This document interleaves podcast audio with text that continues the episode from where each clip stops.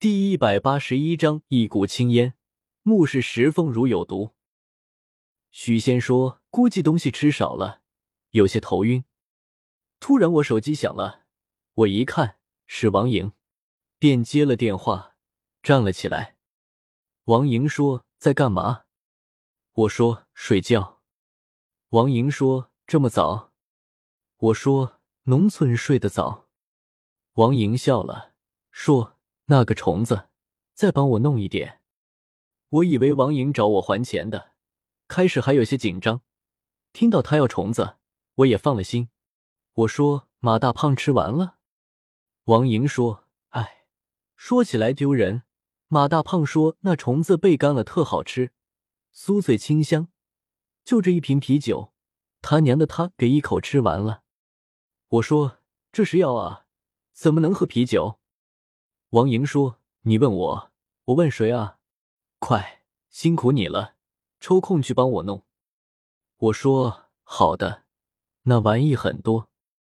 王莹又说：“你真的不回来了？”我说：“看看再说吧，现在有事在做。”王莹说：“马大胖让我和你说，要是有什么困难，让你给他打电话，什么困难都可以。”我挂了电话。脑海里浮现出马大胖吃虫子的场景，便笑了。许仙说：“什么虫子？”我说：“没什么。”我又觉得马大胖的够意思，还让王莹交代我有困难找他。我突然想起来，马大胖似乎和我说过他对古董有兴趣，是不是他说的困难是这个意思？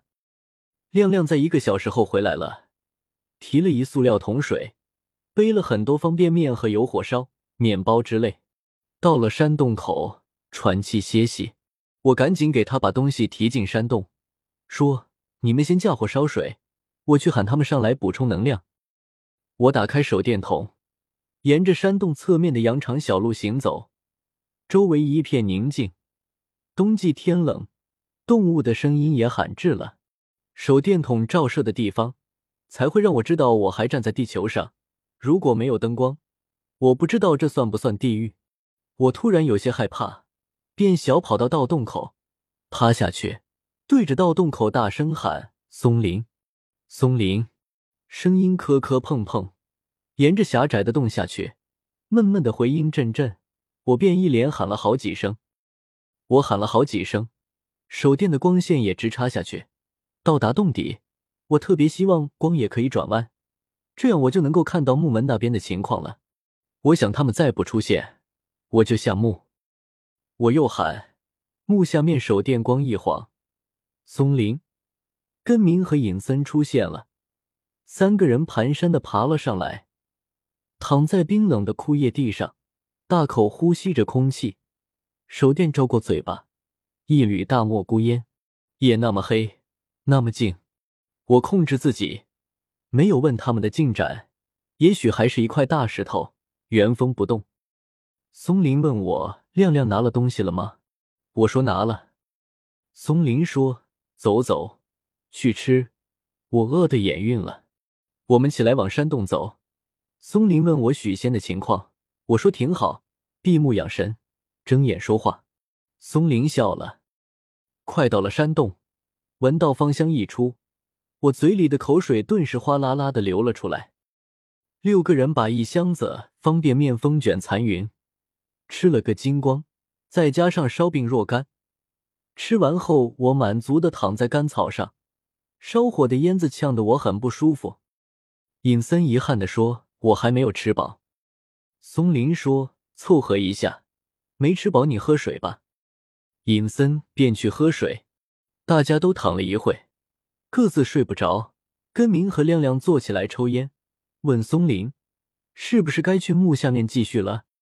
松林说：“好，就出发的。”许仙在漆黑中说：“时间不好。”松林就急了起来，问许仙：“什么时候时间好？”许仙说：“说了耽误正事，你们别听我的，按你们的思路走。”这种欲言又止的话让松林十分不满意，站起来说：“出发。”根明站起来，小心试探道：“松林，许仙的话。”松林说：“你留着照顾许仙，钟凯留在地面吧，其他人跟我下去。”我心里有些不乐意，这次下去肯定可以见到阁老棺材的，棺材里面有什么东西，谁不想一睹风采？哪怕不是我的，我也想当面看看。可是团队工作，个人意愿要稍微放一放吧，除非有人不愿意下去。跟明坐下去和许仙聊着，我们四个人出来了山洞，夜色深深，不知道什么时候天晴了，没有雪了，反而更加清冷。天上的繁星点点，仿佛嵌在皇冠上的无数的钻石，美丽极了。银河一片，清晰的分明。尹森说：“我想起一件事。”松林说：“什么事？”尹森又不说了。松林说：“你真是脱了裤子屁又别回去了。”尹森没有忍住，说：“袁响铃和我说过，许仙算日子好坏可准了，很多次后来都兑现了。他也是为此倾倒，才跟了许仙，不然他风姿卓越，怎么可能和许仙过？”亮亮说：“尹森知道的挺多。”我脑海里又闪现了许仙家窗户上的大苍蝇，浮现出尹森和袁响铃的不堪画面。那画面很凌乱，很不洁净，很是腻人，仿佛大块的猪肉堆叠在案板上。尹森沉默了，我也知道他这么说应该属实，而这个时候说，只能是掩盖他的心虚和胆怯罢了。好比你今天去城里赶集，去之前有仙人约。不能去，今天你不适合出行，去了路上可能有杀生之祸，偏偏你又执拗的去了，一路惴惴不安。仙人之话不绝如缕是肯定的，尹森现在就是这个阶段，我也是这个阶段。松林听了尹森的话，笑了，说：“这感觉是枕边话。袁响铃是个什么样的人，我们都不知道。”独独尹森如袁响铃现身一般呢。说完，继续笑。亮亮也笑，我也笑。在这个黑色的夜晚，在一群大男人之间，没有什么比桃色新闻更能愉悦人心的了。仿佛回家一般熟悉，就连我对盗洞的周围也如数家珍。我们到了后，松林第一个下，临行，尹森自告奋勇说。我在上面守着，这次不下去了。既然钟凯想去，我也满足一下他的好奇心。大事当前，最怕变故，哪怕细小。松林就嘟囔，然后问我，我说可以呀。尹森便笑，笑脸在黑暗里的手电光的余光中，露出狼一般的狡猾。松林第一个下去，亮亮第二个，我第三个。这次夏目和以前之所以不同，因为我知道下去肯定可以看到以前无数次提到的珍宝，甚至阁老的金头。我们越过木门，到了大厅，的脚步仿佛普通蟋蟀的鸣叫。到了北墙，我看到一堆土，土之中央还有一个深深的洞，手电寻洞而入，便见一石，石上洁净，但有一排小孔，整齐排列。成一直线，如同以前新媳妇衣服上的布扣子。我站在上面，拿着手电筒照明给他们。松林下去，对石头又打又骂，打得叮当响，骂的都是石头的直系家属。过了一会，脱了外套扔了上来。亮亮看得着急，想下去，却无法下去，因为下面虽然有一挖宽泛了。但是容两个人还是不可能有施展空间。我在上面无聊的等，等着石头崩开，手电光照射的也逐渐不认真了。